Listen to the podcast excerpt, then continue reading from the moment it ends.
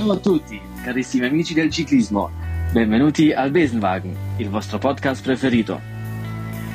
Insieme al nostro carro scopa abbiamo lasciato il sud per ritrovarci al nord dello stivale più bello del mondo. Dopo tutta questa maledetta pioggia, speriamo di finalmente poter chiudere gli ombrelli ed appendere le giacche. È arrivata l'ora di mettersi i pantaloncini e di godersi un po' di sole italiano. Con il colle del San Bernardo ed il passo del Sempione, le prossime tappe saranno piene di sfide per i nostri ciclisti. Allora ragazzi, facciamoci un bel piatto di pasta e godiamoci le prossime giornate. Allora, grazie Olli per l'introduzione l'italiana. Ähm, ja, schöne äh, italienische Einleitung wieder bekommen. Mein Name ist Bastian Marx. Meiner ist Paul Voss. Meiner ist Andi Stauf.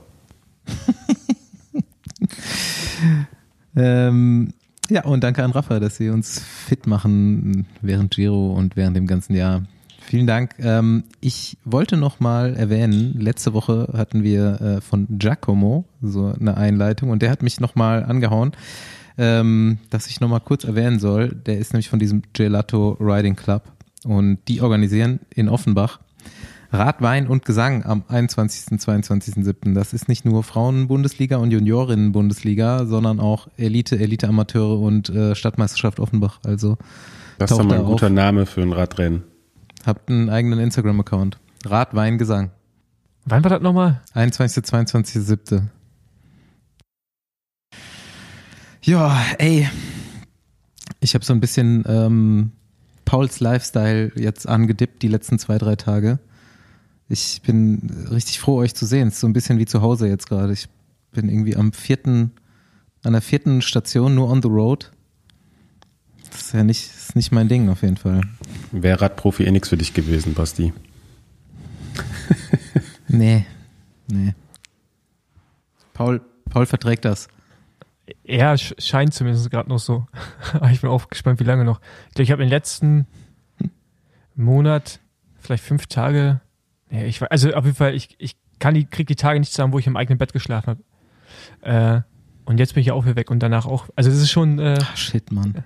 schon, ich, ich bin, bin überrascht, dass es noch funktioniert. Mal gucken. Mal gucken, wie lange. Wie lange noch. Hast du so, hast du so einen Mid-Season-Break eingebaut irgendwo? Äh, ja. Äh, ich fahre ja anbauend, dann fliege ich zurück, dann geht es nach Finnland und von da aus dann zwei Wochen in Urlaub und von Urlaub dann halt direkt zum Live-Podcast zur Deutschen Meisterschaft. Ich weiß nicht, hat mir schon gesagt, dass wir Live-Podcast machen? Der damit jetzt angekündigt. Ja, Glückwunsch nochmal. der ist damit jetzt angekündigt. Glückwunsch nochmal, Paul, zur äh, Domination des deutschen UCI Gravel Races. Ja, danke.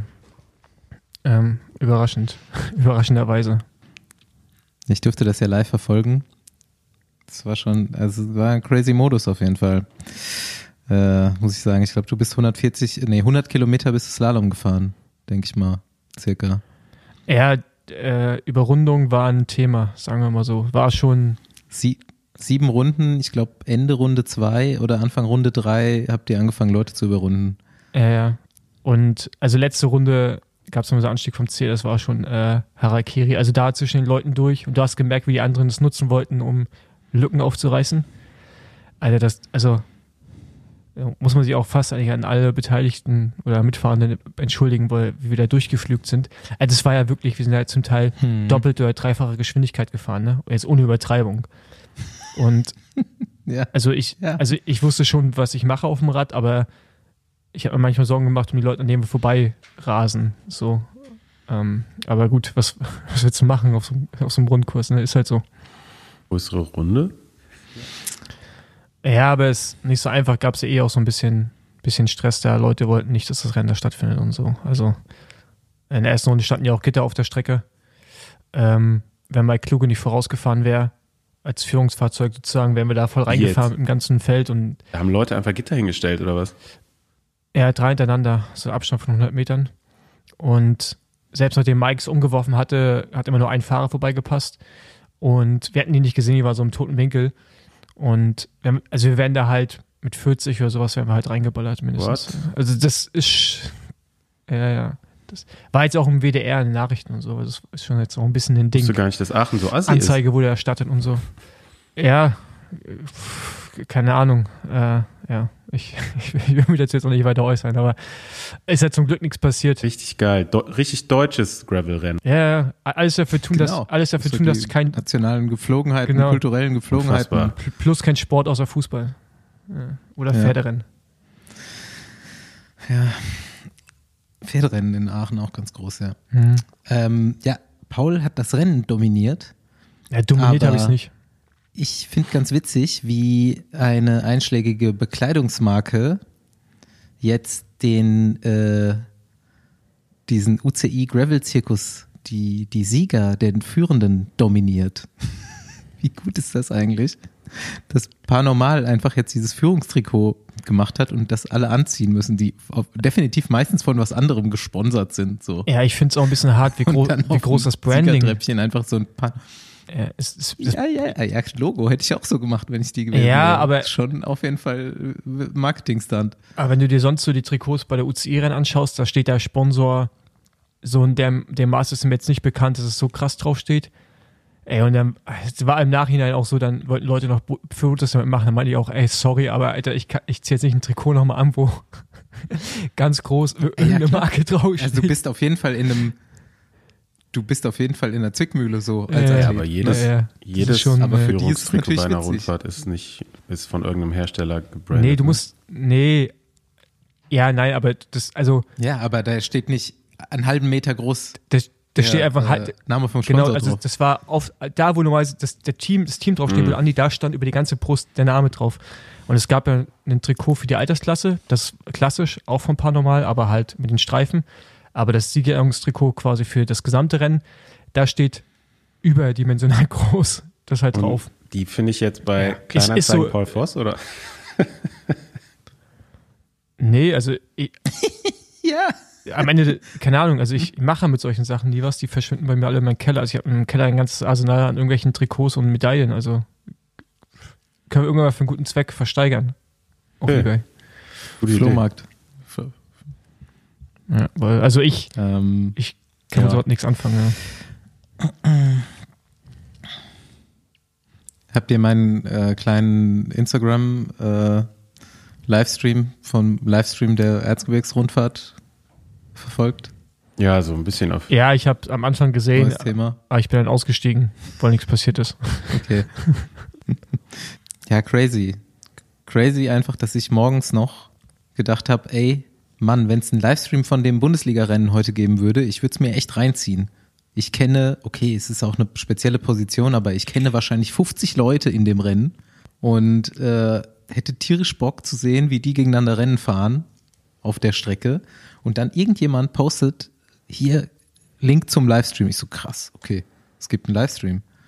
Und dann hat man da einfach einen Livestream vom Start gemacht und danach hast du die Fahrer nie mehr gesehen, aber die haben viereinhalb Stunden Livestream gemacht. Also sie hatten noch irgendwie so zwei stationäre Kameras irgendwo auf der Strecke, aber die, selbst die haben extrem geruckelt und du hast das Feld eigentlich nur drei Sekunden lang gesehen in so Standbildern. Und ich habe mich einfach nur noch gefragt, ich habe dann so geschaut, wie so ein Kinderrennen lief, habe mir diverse lokale Unternehmen Unternehmenschefs angeguckt, wie die über das Sponsoring von dem Rennen geredet haben und war dann einfach ein bisschen gefangen wie in so einem Unfallszenario. Ich konnte auch nicht mehr weggucken. Und äh, ich frage mich einfach so, ey, Meinst du, das war so crazy. geplant? da sind einfach Oder haben Leute. die so einfach das vielleicht, Live-Bild nicht ne? hinbekommen und dann so zur Not einfach irgendwelche Leute vor die Kamera geholt? nee, nee, das ist schon das zweite oder dritte Jahr, dass das so ist. Ach ja, okay. Und dann frage ich mich halt so, ey, ich will die Leute auch gar nicht angreifen da, denn die, die haben ja sogar Bock, was zu machen. Hm. Die haben das Rennen da und dann stellen die irgendwie so einen Livestream auf die Beine, aber äh, verrückt, wie hilflos, wie äh, man denkt jetzt, okay, wir müssen einen Livestream machen mit irgendwas, um irgendeine Art von Vermarktung zu bekommen oder weiß ich auch nicht.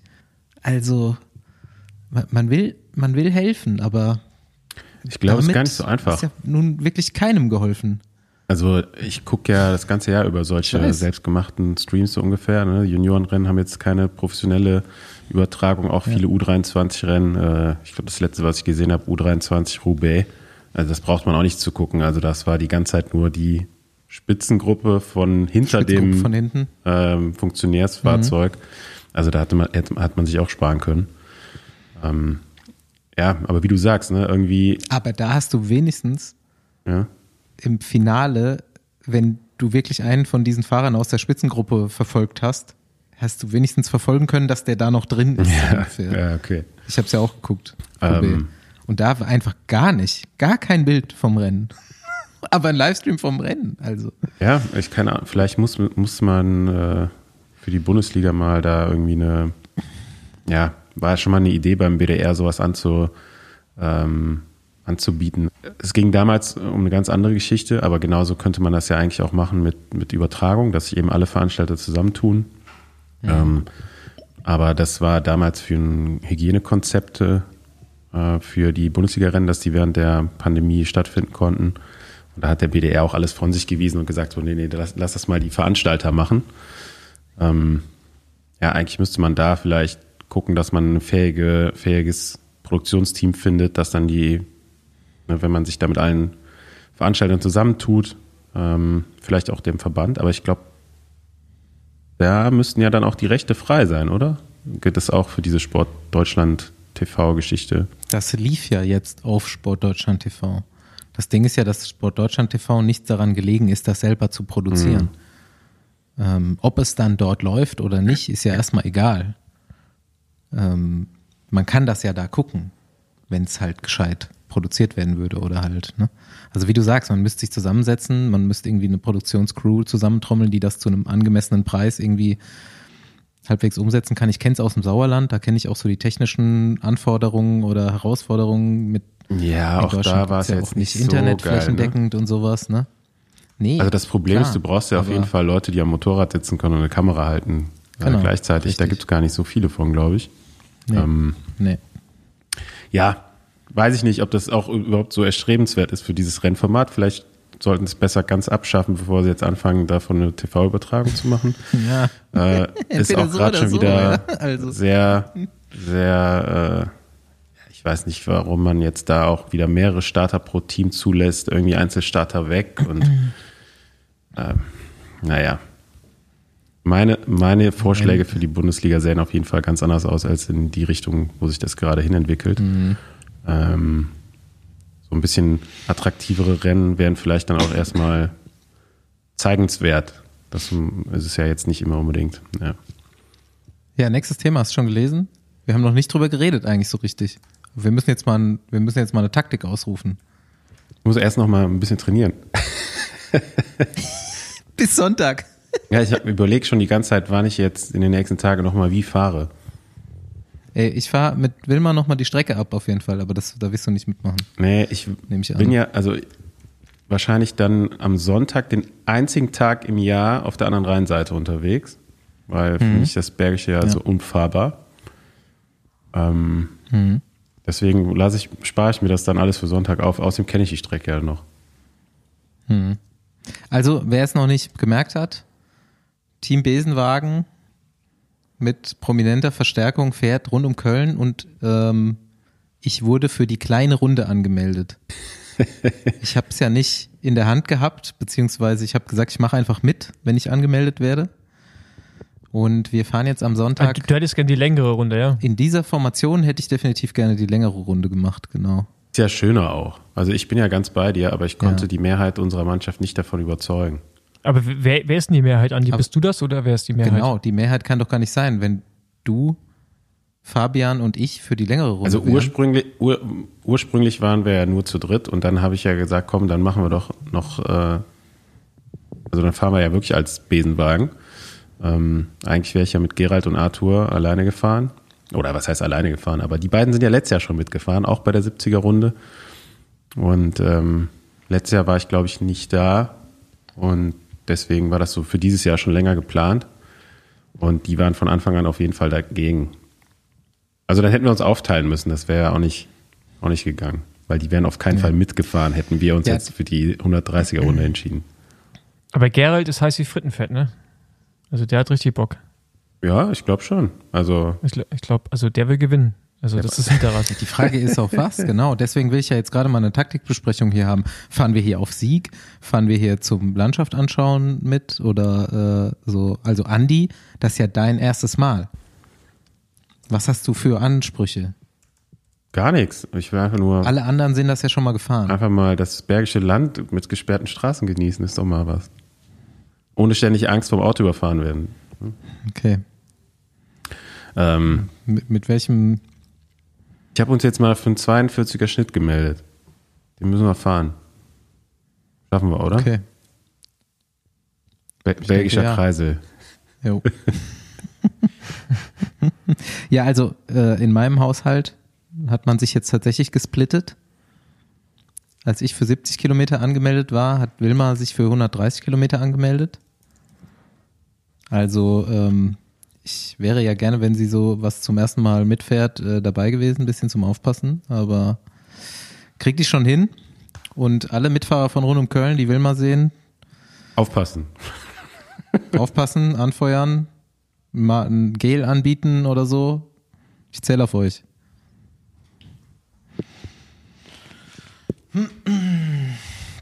Ja, ich bin gespannt auf jeden Fall. Aber wird schon. Ich habe ja auch Erfahrung. Ich habe wirklich gar Ähm, keine Erwartung. Ich will einfach nur so als Gruppe Aber das ist komisch, sparen. das ist komisch, ein Rennen zu fahren und gar keine Erwartungen zu haben. So so, bin ich komm ganz mit viele Rennen schon gefahren, Basti. Aber ist doch so, oder Paul? Ich versuche doch nicht jedes Rennen, um irgendwie zu gewinnen. Also geht ja auch gar nicht. Sobald da irgendwie Nee. ein Berg drin war, der Ja gut, über aus, 7, ich, 8 ich es, Prozent hat- hatte. ich glaube, es hat sich aber auch geändert, seitdem wir aufgehört haben. Ja. Aber äh, ja, also in unserer Rolle auf jeden Fall prozentual mehr, dass man einfach nur so an den Start steht, als äh, auf Sieg fährt, ja. Ja, ich kann mich an den letzten Jedermann-Rennen-Einsatz von Paul erinnern. Ja, der war auch alles auf Sieg. Äh, gut.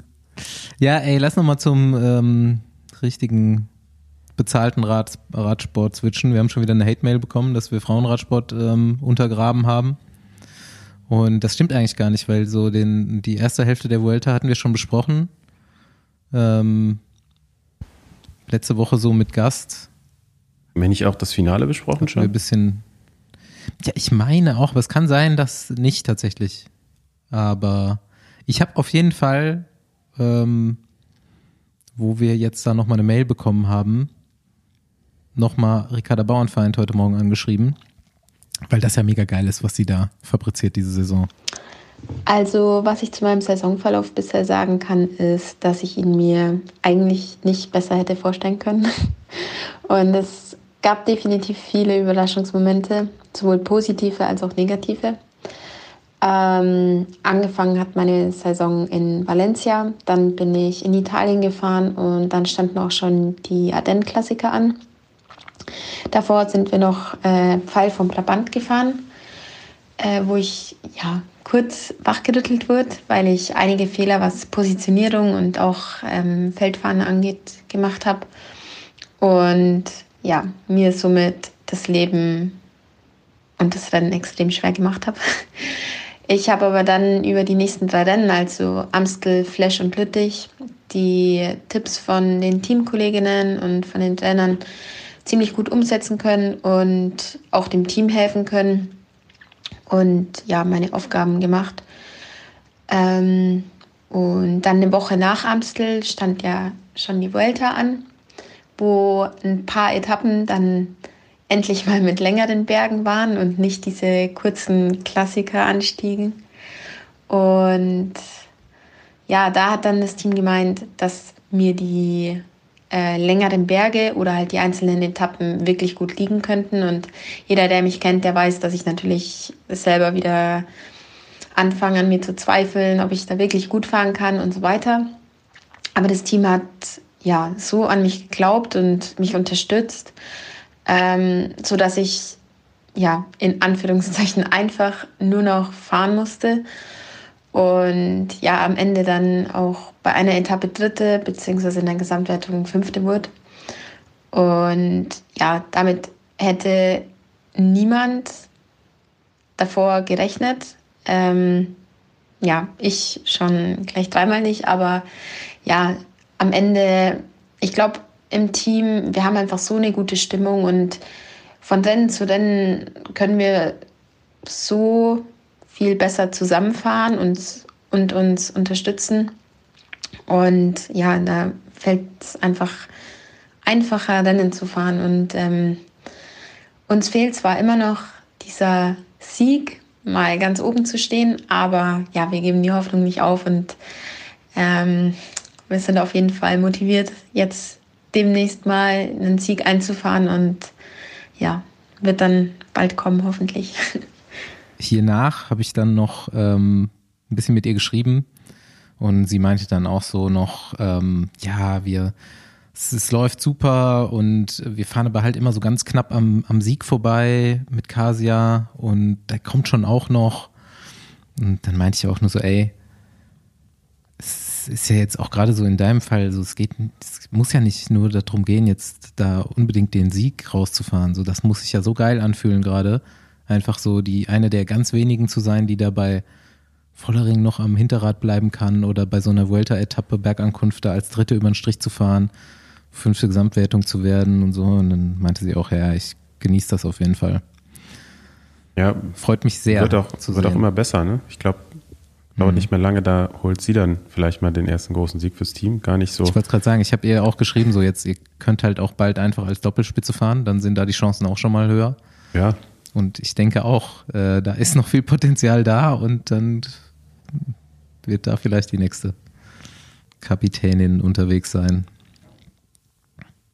Ja, ähm, Demi Vollering noch knapp verloren. Die Spanien-Rundfahrt gegen den äh, gegen Annemiek van Fleuten, wo ich ähm, ja ich halte das nicht unterm Scheffel froh bin, wenn sie jetzt in Rente geht nach dieser Saison. Ähm, aber dann auch direkt weiter durchgezogen. Also es ist einfach das schönste, die schönste Liste auf Pro Cycling Stats oder First Cycling, was auch immer, ist einfach sich die Saison von Demi Vollering anzugucken. Einfach nice. So unter 20 Resultaten stehen fünf, die nicht eins oder zwei sind. Die sind aber trotzdem auch alle Top 20. Es ist komplett crazy. Und äh, auch wenn sie da im Baskenland jetzt äh, Marlen Reusser den Sieg überlassen hat, äh, trotzdem zwei Etappen gewonnen und äh, noch Bergwertung, glaube ich, gewonnen. Das ist komplett verrückt, was die dieses Jahr abfeuert. Ich würde mich mal gerne beim, beim Radfahren so fühlen, wie Marlene Reusser aussieht. Oder? so entspannt. Ey, das sieht einfach, das ist einfach wirklich wie ein Schweizer Uhrwerk, oder? Immer ganz ruhig, voll mhm. Power, so als ob die überhaupt keine Beschwerden hätte bewegt sich gar nicht im Oberkörper oder so. Also das, so sieht für Mal mich gutes Radfahren eigentlich aus, oder? oder? Marlene Rolex. Ja, die ist auf jeden Fall äh, eine Maschine. Ist schon, schon krass. Aber ist von Anfang an, ne? also deshalb, wenn sie wegfährt und die hinter ihr äh, sieht angestrengter aus, sieht das auch immer so ein bisschen, also sie sieht immer ein bisschen komisch aus als, als wenn die anderen es gar nicht drauf hätten. Fand, die sind halt auch gut, aber sie ist halt einfach noch besser. Ja. Gute Laune da bei SD Works, glaube ich, dieses Jahr. Ja, die stehen, glaube ich, dann, die haben öfter mal so einen Plan für, fürs Rennen. Ja. Oder die gehen auch einfach so rein. Hm. Vielleicht läuft es bei uns am Sonntag ja auch so. Glaube ich nicht. glaube ich nicht, Basti. Ey, nochmal, Andi, letzte Frage zu Sonntag. Starten wir jetzt vorne im ersten Block? Du, keine Ahnung, ich weiß nicht, wie sowas abläuft. Wahrscheinlich werden wir uns einfach irgendwo hinstellen. Ja, einfach irgendwo. Man kann sich das, also wir können uns das aussuchen. Also so, dass wir möglichst viele Leute überholen können. Oder? Dann ganz hinten. Dann können wir vielleicht die schnellste Zeit fahren bei rund um Köln. Hm. Nee, glaube ich auch nicht. Also. Die Spitze fährt auf jeden Fall immer nicht so schnell zurück in die Stadt. Ja, da, da müssen wir, da müssen wir äh, Gas geben. Von Bensberg aus zurück in die Stadt ja. wird eigentlich vorne immer so ein bisschen gebummelt, weil es eh so geregelt ist. kann man in der Gruppe dann gut fahren. Das macht dann auch Spaß vielleicht. Vorher gucken wir einfach mal so ein bisschen, was da so abgeht beim Rennen. Oder was heißt beim ja, Rennen? Eher mal bei gucken, wie, wie fit äh, Arthur ist auch. Der so. war ja lange im Trainingslager schon. uns wartet an den Bergen. Jahr. Ja, genau. Ich habe auch gehört, der hat aufgerüstet vom Material. Ich glaube es noch nicht so ganz, aber Wir werden es sehen. Ähm, äh, nächstes Thema ist so ein bisschen ein, ein Downer-Thema. Ähm, und wir werden das jetzt auch gar nicht vertiefen, denn eigentlich hätten wir einen, einen Gast so ein bisschen zu dem Thema auch heute gehabt, geheimerweise. Also Jan Pollands ist jetzt so der dritte Fahrer innerhalb von einer relativ absehbaren Zeit, der seine Karriere beenden muss wegen Herzproblemen. Und ähm, ja, gibt es da genauere sagen, Infos, was jetzt genau das Problem war? Ich habe das nur so am Rande bisher mitbekommen. Nee, es ist ja auch noch so frisch irgendwie rausgekommen. Ich glaube erst gestern, ne? Ähm, dass es da noch keine genaueren Angaben gibt. Aber wir hätten heute eigentlich Heinrich Hausler im Podcast gehabt. Ähm, das haben wir aber aus Gründen noch mal kurz verschoben in den Juni hinein und dann können wir das Thema vielleicht auch Mhm. mal ähm, ein bisschen genauer beleuchten. Zumindest äh, Erfahrungen aus erster Hand bekommen. Ja, ist ja auch gerade aktuelles Thema, ne? Wird so ein bisschen diskutiert, wie, wie man jetzt mit einer Krankheit, also jetzt nicht nur mit Covid, sondern auch so äh, weiter Rennen fährt. Und ähm, da war es im Radsport ja oft so, ne? Solange du noch irgendwie auf dem Rad sitzen konntest, fahr weiter. Ich habe gestern oder vorgestern habe ich auf YouTube so irgendwie so einen Kurzfilm von der Tour de France 1962 gesehen. Und äh, da geht es auch so ein bisschen um dieses Thema, ja, natürlich auch Doping und so immer weiterfahren. Und da siehst du wirklich, wie so, also die sich bis so lange quälen und auf dem Rad bleiben wollen, bis sie wirklich vom, vor Erschöpfung vom Rad fallen. So, ne? Bei, also dann damals auch bei großer Hitze gefahren, viel zu wenig getrunken. Ähm, ja, diese Mentalität, die ist ja irgendwie noch lange im Radsport drin geblieben. Ich glaube, mit in den letzten Jahren hat es so ein bisschen verbessert. Aber ich meine, so wie ich manche Fahrer kenne, kann ich mir auch gut vorstellen, dass die trotz Krankheit auch vielleicht im Training nicht genug rausgenommen haben und so weiter. Ich will natürlich jetzt keinem was unterstellen. Ähm, ja, aber vielleicht wird auch noch nicht genau nachgeguckt. Ich glaube, man muss einmal im Jahr so eine Untersuchung machen. Das ist eigentlich dann, wo das immer auffällt. Vielleicht müsste man da die Intervalle noch ein bisschen verändern. Äh, machen vielleicht manche Teams auch schon, aber ähm, ja, also äh, häuft, also entweder häuft sich das oder es wird häufiger entdeckt. Ne? So, aber Ja, ich hatte heute noch mit jemandem das Thema auch, dass wir alle historisch ja aus einer Anschauung da auch von Training kommen, wo du erstmal lernen musstest, auch Ruhetage zu machen oder zu akzeptieren oder auch mal glücklich oder ja, zu merken, dass auch mal zwei, drei Tage ohne Rad dir gut tun und nicht schlecht und nicht am Ruhetag noch unbedingt auch noch mal 20, 30 Kilometer fahren und sowas. Das sind halt echt neue Entwicklungen so. Ja, na gut, aber das, also das würde ich jetzt nicht unterschreiben wollen. Das ist, ich, auch Ansichtssache. Und, und jeder, wer Bock hat. Also ich kenne auch Sportler, die die es einfach brauchen, am Ruhetag Rad zu fahren und die trotzdem Ruhe machen können. Also, aber klar, man hat ein anderes Verhältnis mittlerweile zum, zu Belastung und Erholung und so und äh, auch wie man auf seinen Körper hört. Und wie Andi schon sagt, früher hat man einfach weitergemacht und äh, ich will gar nicht wissen, wie viele früher mit Herzerkrankungen einfach weitergefahren sind, wo sie gar nicht festgestellt Mhm. wurden, vielleicht auch.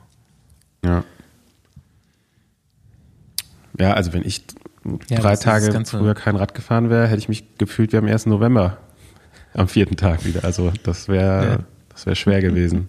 Hm. Ähm, Ja. Aber ja, dass Erholung so ein richtiges Thema ist, also mindestens genauso großes Thema wie das eigentliche Training heutzutage, das stimmt schon. Das war früher so ein bisschen, äh, ja, ein bisschen anders ge gewichtet. Ja, und das ist wahrscheinlich ein Teil des Grundes, warum die jungen Fahrer heute ein bisschen stärker sind.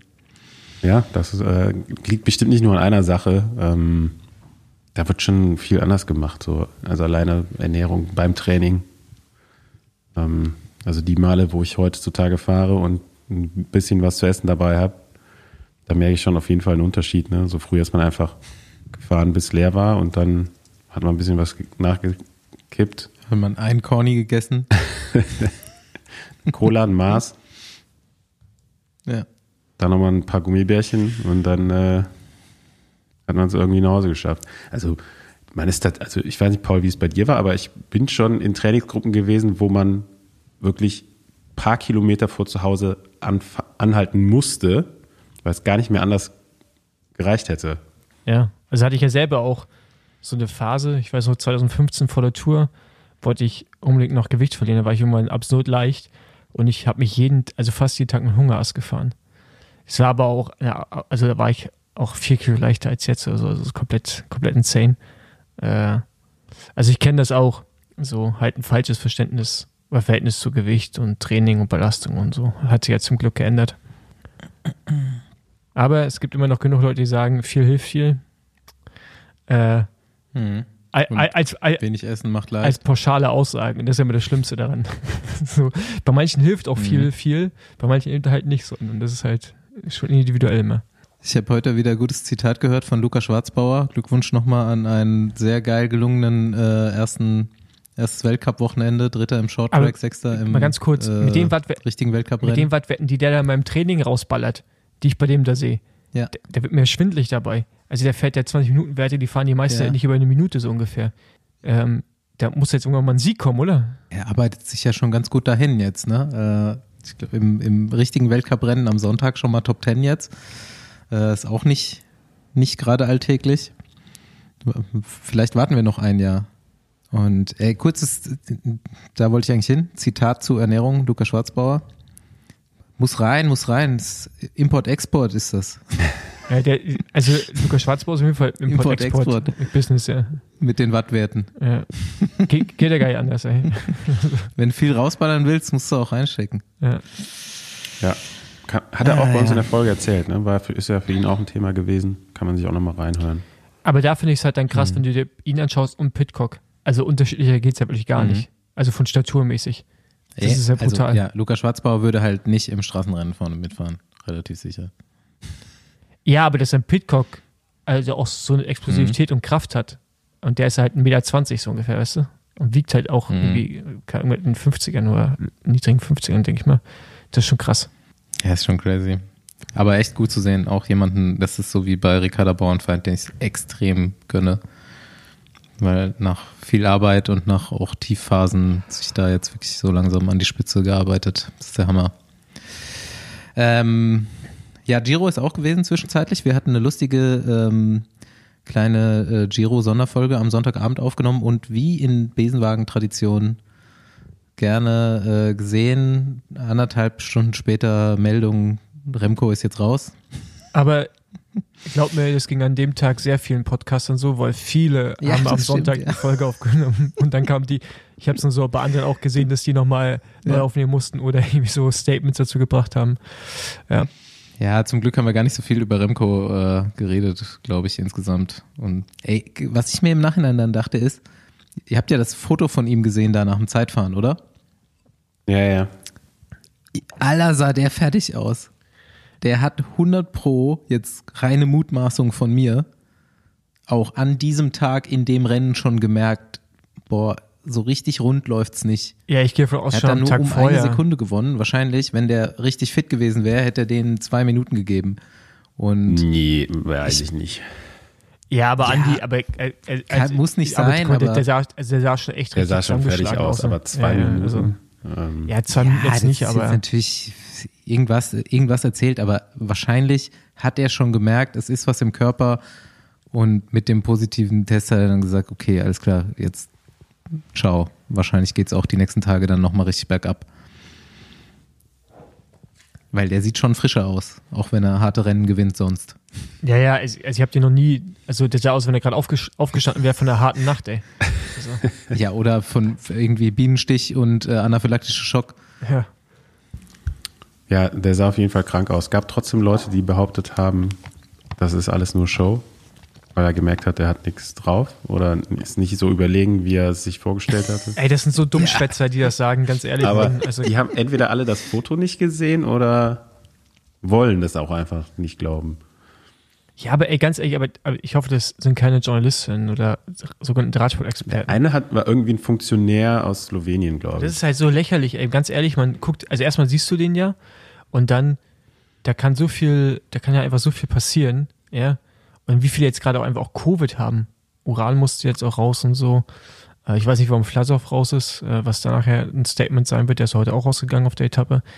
Also, es ist sogar Maskenpflicht wieder. Der Maskenpflicht Mhm. eingeführt beim Giro. So, also ich meine, da hat jetzt so viele rausgehauen. Da, ähm, er ist halt normal und ja, also, also eine Aussage dann auch immer direkt, ne? Das ist halt so, als wenn nach einer Etappe halt alle Giro entschieden wäre, weißt du? Ja, schon, schon schade eigentlich, ne? dass es jetzt wieder so viele Fahrer trifft. Ich meine, man muss jetzt mal ab, abwarten, wie es wie es bei Flassow und so weiter aussah, ob die jetzt wegen Covid raus sind oder einfach so krank geworden sind. Ich meine, das Wetter da gerade ist halt auch nicht so geil. Ähm, heute auch Alter, heute ultra kalt. fünf, fünf, fünf Grad, Alter. Und Regen. Ja, ja. Habt ihr euch die Voicemail von Laurenz angehört heute Morgen? Und das ist Nee, jetzt schon seit, ist auch richtig. seit zehn Tagen fahren die jetzt. Äh, Heute war, glaube ich, die zehnte Etappe und sieben Tage hat es geregnet. Also es ist echt schon, ähm, ja, kein Wunder, Die dass da viele Leute frei. krank werden. Dann jetzt auch noch Covid, weiß man, Ja. hoch äh, ansteckend. Ja, ich meine, es hat die Gesamtwertung oder den Kampf um, um, um den Sieg jetzt vielleicht nicht gerade weniger spannend gemacht. Jetzt gab es eigentlich noch mal ein paar Kandidaten mehr. Das ist ein völlig neues Rennen halt, ne? Ähm, Ich find's aber langweiliger eigentlich hätte man es ja sehen wollen, wie, wie Remco sich da jetzt schlägt. So, Hm. ähm, Aber, aber jetzt, jetzt mal ganz kurz, finde ich das wirklich so spannend. Ich finde eher, weil Ineos eindeutig Oberhand, also eindeutig mit Ja. 1 und 3, in der, dann Roglic hängt halt da als Tempo dazwischen und der ist jetzt auch nicht hat stärker zwei als die beiden. Rückstand, ne? So. Ja, aber, aber das ist, Ey, die ersten drei in fünf Sekunden ist auf jeden Fall mal eine geile Ausgangssituation. ja, aber jetzt nicht, zum Beispiel Tayo ist blockiert und der war vorher mit Evenepoel, war der nicht blockiert. Weil der hätte immer als noch, der hätte halt immer gehen können, weißt du, oder äh. Und jetzt ist Jarrett halt in der Leaderposition und Tayo will Jarrett nicht äh, attackieren. Das heißt, der ist eigentlich erstmal, ja, Sch Schachmatt. Also der muss halt warten. Und ich finde, also für mich persönlich war das Ausscheiden jetzt eine riesen Enttäuschung hinsichtlich des Rennverlaufs, weil ich glaube, es sind auf jeden Fall Spannungen raus. Können wir in der, Gi- Also, können wir in der Giro-Sonderfolge nochmal besprechen. Ja, können- haben wir jetzt ein paar Genau, Tage Zeit, uns das anzugucken. Ähm, Für mich fängt das Rennen halt eh erst jetzt am Wochenende an. Und so alles, was jetzt passiert, ist halt irgendwie so die Vorbereitung oder die, die Einleitung dessen, was dann in der letzten Woche passiert. Deswegen weiß ich noch nicht, wie spannend das wird. So, ich kann es irgendwie erst dann nächste Woche beurteilen, wie spannend ich das Rennen finde. ich würd- ich würde trotzdem sagen, Ineos muss attackieren, aber sehen wir dann und hören wir dann nächsten Montag. Besenwagen-Anruf Beantworter. Michael hier. Kurze Korrektur zu Christophs Kritik an eurer Aussprache von Girona. Girona liegt in Katalonien und auf Katalanisch heißt es nun mal Girona. Ihr macht das also komplett richtig. Und es heißt nicht Girona und schon gar nicht Girona. Der mutmaßlich nicht ganz so Native Speaker Christoph kann seine Nackenhaare also wieder ablegen. Und ich äh, hoffe, dass ihr in Zukunft weiter Girona sagt. Danke und Küsschen.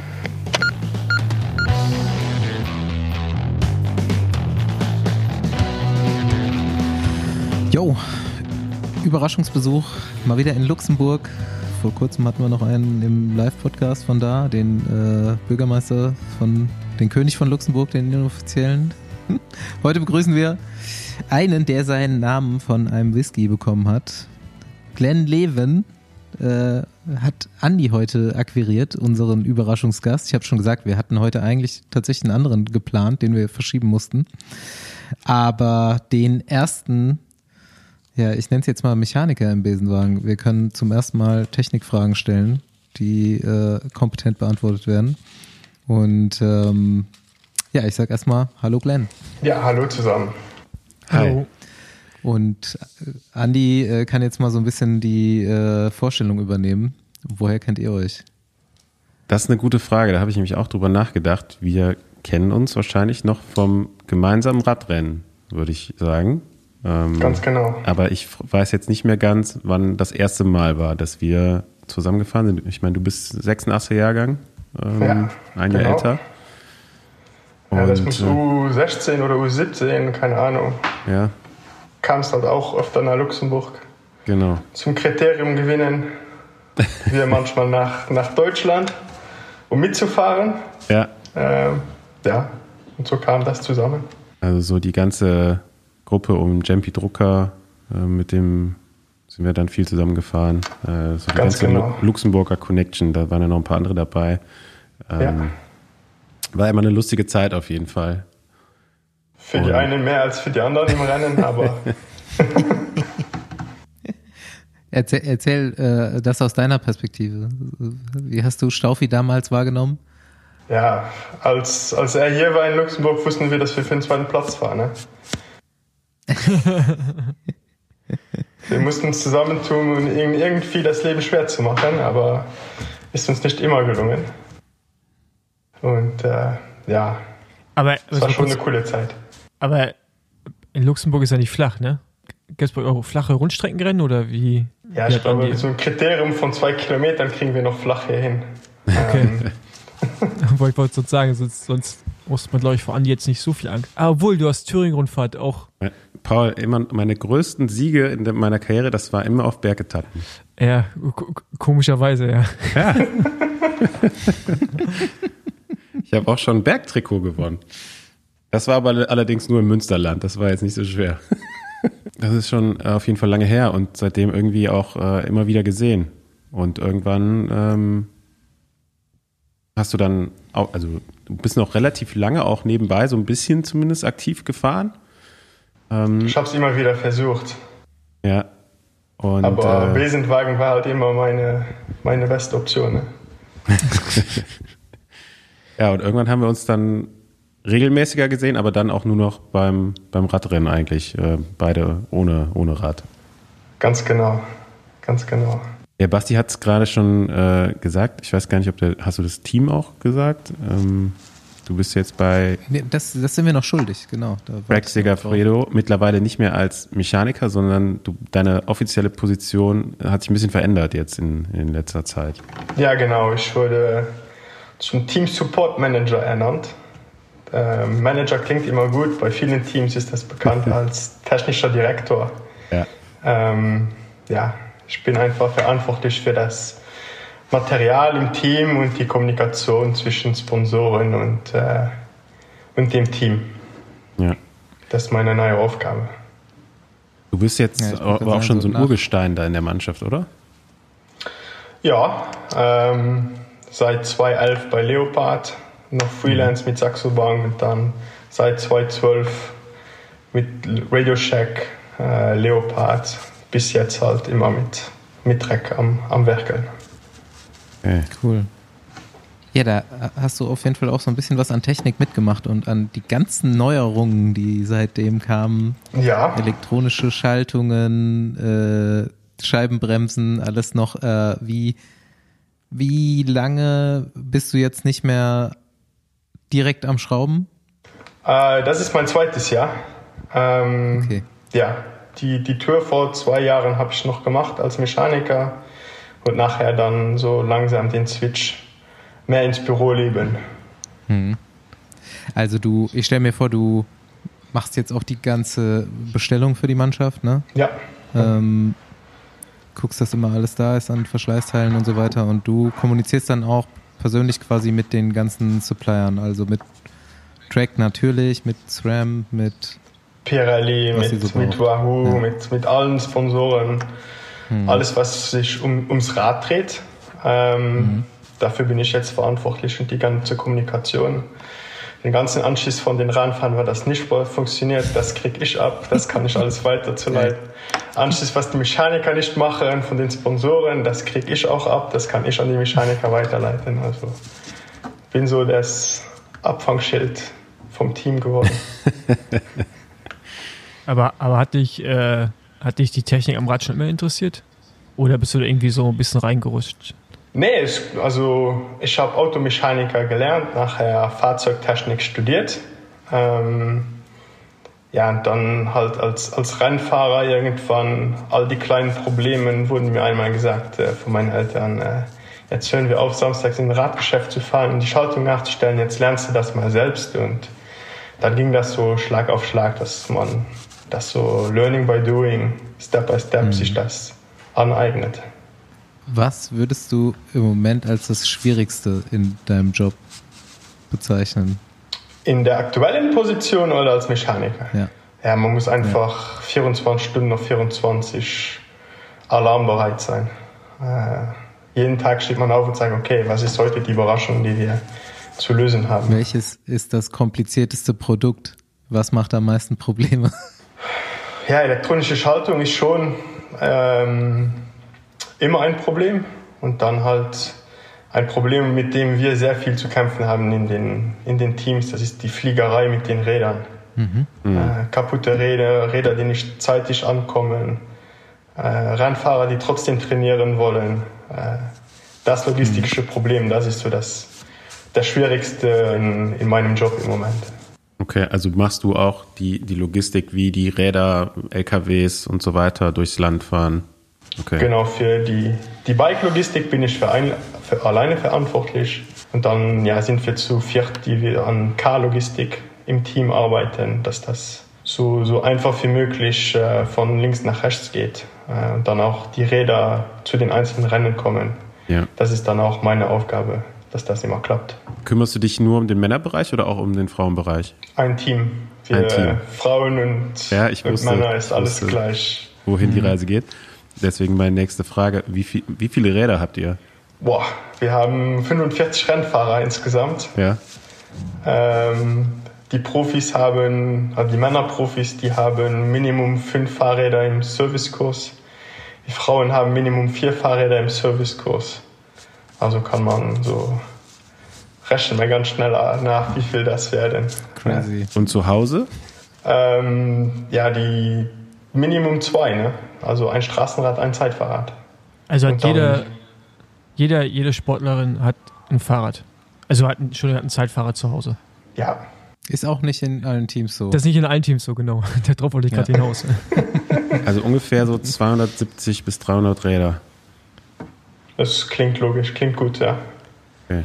Und, und wie viele Laufräder kommen da nochmal dazu, die ihr so habt? Wahrscheinlich dann nochmal. Ja, so kommen noch mal ein paar, paar hinzu. Äh, so im LKW sind 80 Set. Wir haben vier LKWs. Dann haben wir noch ein fünften Programm im, im Servicekurs hängen. Frauen haben zwei Programme ready zum, zum Fahren. Also kommt einiges zusammen. Krass. Und ähm, habt ihr einen großen Servicekurs oder habt ihr das nochmal getrennt? Nee, Gott sei Dank, nur einen. Macht, macht die Sache nicht kompliziert. Sein, er ist nicht unglaublich groß. Das, das stellt man sich nur so vor. Also es ist eine Lagerhalle, aber es ist jetzt nicht, dass das äh, un, un, unglaublich ist. Also das für mich nicht, jetzt. Nein, in Belgien. Grob in Belgien. Ja. Und wie viele, wie viele Mechaniker sind daran beteiligt, das Ganze so vorzubereiten, aufzubauen? Oder wie viele habt ihr fest in der Mannschaft? Also nicht so viele. Für Frauen und Männer haben wir zwölf. Also es klingt jetzt erstmal viel, aber äh, das ist nicht, nicht ausreichend. Dafür, wie viele Rennen auch mal parallel laufen können? Ja. Und äh, wenn man dann den Mechaniker trotzdem nach einer großen Rundfahrt so einen Urlaub gönnen möchte äh, und man dann trotzdem nachher so dreispurig fährt, dann ist das nicht so einfach, den Puzzle dazu zu bauen. Hm. Aber ich stelle es mir auch äh, gar nicht so einfach vor, äh, da gutes Personal zu finden. Ja, ist, man findet. Ähm, ist dann auch immer eine Budgetfrage. Und dann, was bei uns im Team sehr, sehr wichtig ist, das ist die englische Sprache.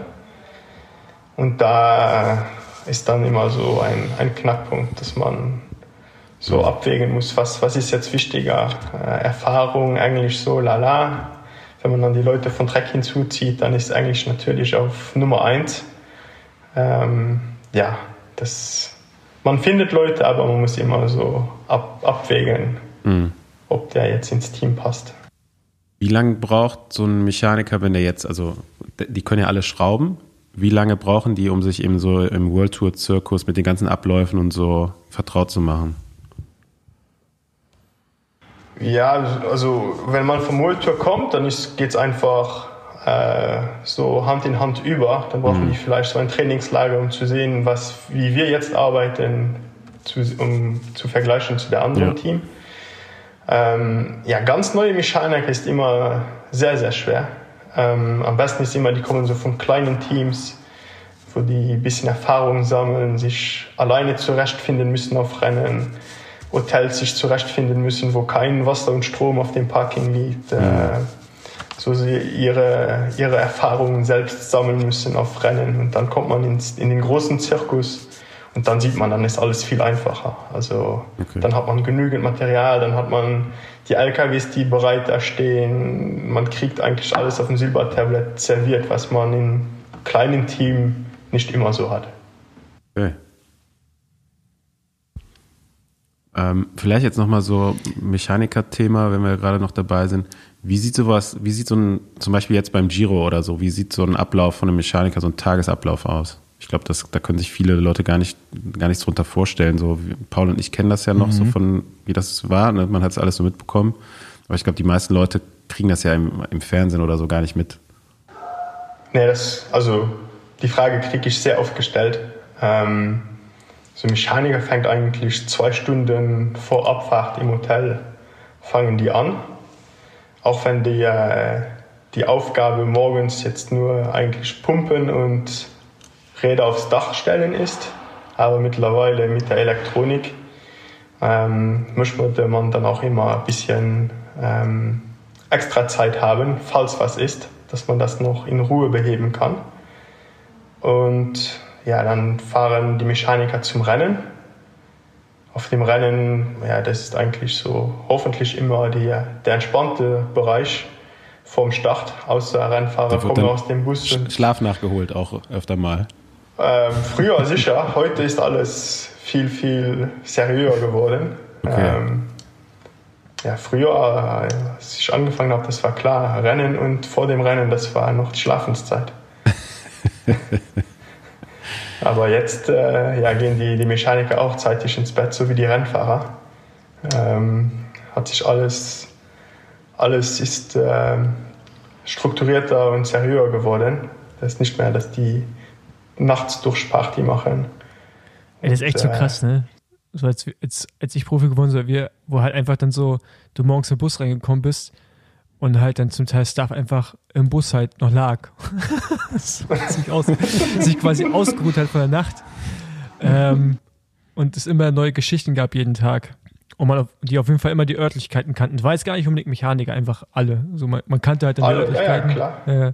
Das ist so, so krass, aber ja, wie du schon sagst, ich kann es mir heute auch gar nicht vorstellen mit der Intensität. Und die Verantwortung war natürlich früher auch schon da, aber dadurch ist auch alles viel technischer geworden ist ne? und viel umfangreicher. Ja, also ich meine, Aerodynamik spielt auf einmal eine Rolle, das war früher halt egal. Luftdruck war früher so, ja, machst du 8 Bar rein. so, weißt du? Reifenbreite hat irgendwie, ein bisschen weniger. Ja, genau, Reifenbreite hat auch nicht so richtig interessiert. Laufradhöhe war vielleicht mal ein Thema. Ähm, wenn man jetzt, die Option hatte. Wenn man die, genau, wenn man die Option hatte. Aber ich meine, jetzt äh, allein die verschiedenen Räder, zwischen denen du wählen kannst, dann Reifenbreiten, Laufradhöhen. Also ich, also ich weiß nicht, also ich war selber als Sportler auch mega anspruchsvoll. Also ich glaube, ich war ein Pen in the Ass für die Mechaniker. Kann ich mir gar nicht vorstellen. Ja. ähm, und ja, also kann, kann mir schon vorstellen, dass das heute einfach alle sind. Dass alle einen gewissen Anspruch haben oder Anspruch höher geworden ist unter den Fahrern. Ja, verneine ich jetzt nicht mal. Ja. Ich sage kein klares Ja, aber ich verneine nicht. Ähm, ja, ey, das ist, ein, das ist ein gutes Thema. Jetzt bist du schon so lange dabei und hast halt auch da selber noch mitgeschraubt und so, weil ähm, wie gut sind die Verhältnisse zu den Fahrern? Man hat doch bestimmt auch so seine Lieblinge da oder die haben ihren Lieblingsmechaniker, keine Ahnung. Da entstehen doch auch Beziehungen, oder? Ja, ganz klar.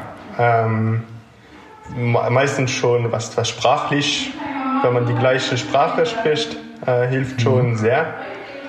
Und ähm, ja, dann jüngere Rennfahrer gehen meistens zu jungen Mechanikern, ältere Rennfahrer gehen zu den älteren Mechanikern. Ähm, ja, so da, da gibt es schon so Favoriten. Ähm, ganz klar dann halt noch die Interessen neben dem Radsport, falls vorhanden, äh, spielen dann noch eine Rolle. Ähm, das ist ganz klar. Da kommt ja das Menschliche noch hinzu. Mit, da gibt es Leute, mit denen man einfach so auf den ersten Blick gut zurechtkommt und andere, wo man sagt, boah, Alter, mhm. muss ich jetzt mit dem hier mich zusammensetzen. Ähm, von daher ist ganz klar, gibt es da bevorzugte und ja. weniger bevorzugte. Gibt es ja auch oft, dass so. bei dir geklickt? Hm? Ja, ein paar Mal. Also ich, ich habe mehrere Leute, mit denen ich gut klarkam, wie, wie Rennfahrer. Ich dachte, boah, äh, was, was will der jetzt wieder? Aber auch die, die gab's. Ja. Ist ja auch oft so, dass ein Mechaniker und ein Fahrer so eine ganze Karriere dann ab einem gewissen Zeitpunkt zusammen verbringen. Ne? Also gerade so die großen Fahrer nehmen dann auch oft die Mechaniker mit, wenn sie, äh, wenn die das Team wechseln oder wollen halt immer, dass der Mechaniker bei allen Rennen dabei ist, die er fährt. Ähm, wirst du jetzt wahrscheinlich auch in der Mannschaft irgendwie haben, dass du dann auch bei der Planung sowas berücksichtigen musst. Ne? Ganz genau. Ähm, und dann, oder bei, bei Physiotherapeuten oder Betreuern ist es ja auch manchmal so, ne, dass dann da so auch echte Freundschaften entstehen. Ne? Ich glaube, äh, André Kreipel ist mit seinem äh, Betreuer mhm. da heute noch gut äh, in Kontakt zum Beispiel. Und ähm, ja, gab es immer Fahrer, die gar nicht, gar, nie ohne, ohne ihr Team irgendwo hin wollten. Ne? Ja, ganz genau. Also ich habe früher als, als Dege bei uns war, habe ich mich dann hauptsächlich in der Klassikersaison oder den großen Rennen habe ich mich mehr um, um Dege gekümmert. Auch wegen Sprache mhm. war dann sehr, sehr einfach äh, zu kommunizieren. Ähm, dann Frankfurt-Luxemburg ist auch recht nah für, für Tests oder Recon oder was auch immer anstand. Fittings. Ähm, ja, und dann brauchen die, die Großen einfach eine, eine Bezugsperson, wo man, wo die einfach wissen, dass das Material und dass ich keine Sorgen darum machen muss, die Position auf dem neuen Rad oder nach dem Sturz, dass alles wieder ist wie, wie vorher und sich da keine Gedanken machen müssen mhm. und sagen, hat er jetzt das gemacht, hat er den Sattel kontrolliert oder was auch immer, ähm, dass die sich einfach keine Gedanken darum mehr machen müssen. Das ist eigentlich der Grund, wie so viele also glaub, Mechaniker. am Ende der Folge vielleicht nochmal hier äh, Fahrerbingo spielen. mhm. Ja, das war auch schon ein Gedanke. Ähm, Aber Paul. Siehst du große Unterschiede zwischen den Teams, also in der World Tour? Auch was so Arbeitsbedingungen angeht. Ähm, ich gehe mal davon aus, Gehälter werden auch unterschiedlich sein, je nach Team. Ähm, also sind, sind da noch große Sprünge oder ist alles mittlerweile schon sehr eng beieinander? Ich rede jetzt vom Männerradsport. Ich glaube, bei Frauen ist es gravierend. Gehe ich mal davon aus, dass ihr da vorne mit dabei seid und dann gibt es Teams, die eher noch nicht so professionell sind. Ja, bei, bei den Frauen ist es echt krass zu sehen. Gerade wie, wie jetzt war bei der Vuelta bei den Frauen, wenn man da die, die sehr, sehr kleinen Teams hat, die einfach nur ein, ein Auto haben und einen so einen, so einen Sprinter. Und das ist dann für die, die sieben Fahrerinnen und wir kommen dann mit Bus, LKW, acht Autos an. Ähm, das ist dann ein Riesenunterschied. Bei den Männern, da ist alles ähm, etwas näher zusammengerückt. Es gibt halt noch immer großen Unter große Unterschiede zwischen den Top-Teams, die mit großem Budget, dann kommen wir so als Mittelteam, äh, dann kommen die, die kleinen Teams noch, wo man dann doch noch Unterschiede sieht, aber das sieht man auch nur im, im Backstage, also nicht auf den Rennen. Das sieht man dann hinter den die LKWs, die älter sind, äh, wo du dann sagst, die Arbeitsbedingungen, die, die Top-Teams, die arbeiten im LKW, bei uns arbeiten wir noch draußen hinter dem LKW. Mhm. Äh, das sind so dann die, die Top-Teams, die, die kleinen Unterschiede. Ja, wie ähm, haben wir eben nicht mehr weitergemacht. Wie geht es nach dem Rennen so typischerweise weiter für einen Mechaniker? Also wenn, wenn das Nickerchen was heute nicht mehr so gibt, vorbei ist, dann Rennen ist vorbei und dann. Ja, dann nach dem Rennen ist immer der Stress äh, erstmal vom Rennen so schnell wie möglich weg. Also wenn einer nach dem Rennen einen Mechaniker besuchen gehen will, keine gute Idee. Der hat kein Auge für niemanden, nur die Fahrräder aufs Dach und zurück zum Hotel. Denn dann geht die, der ganze Zirkus los, äh, die, für die ganzen Wünsche der, der Rennfahrer zu, zu erfüllen für den Tag drauf. Mhm. Ähm, hoffentlich keine Stürze während der Etappe, dass man nicht noch ein neues Rad aufbauen muss. Aber ansonsten, ja, die ganzen Wünsche der Rennfahrer, die schon per WhatsApp äh, kommuniziert wurden, äh, die dann zu erfüllen für den Tag drauf. Und dass die Räder dann wieder sauber am Start stehen am Tag drauf. Wie lange braucht ein Mechaniker, um ein Rad neu aufzubauen? Komplett? Ja, wenn es schon mal vorgebaut war, geht es ja schneller. Dann sind ja schon so Sattel in Position, teilweise Lenker und Vorbau zusammengeschraubt. Dann kriegt man das in zwei Stunden hin. Ähm, wenn man so alles neu aus der Kiste äh, von Neuauflauen, dann sage ich immer so drei Fahrräder pro Tag kann okay. ein, ein Profi-Mechaniker aufbauen. Okay. die sind dann auch gut aufgebaut. Die sind dann normalerweise gut aufgebaut. ich habe ja auch schon viel Fahrräder aufgebaut. Ich habe gesagt, ich, ich brauche so fünf Stunden.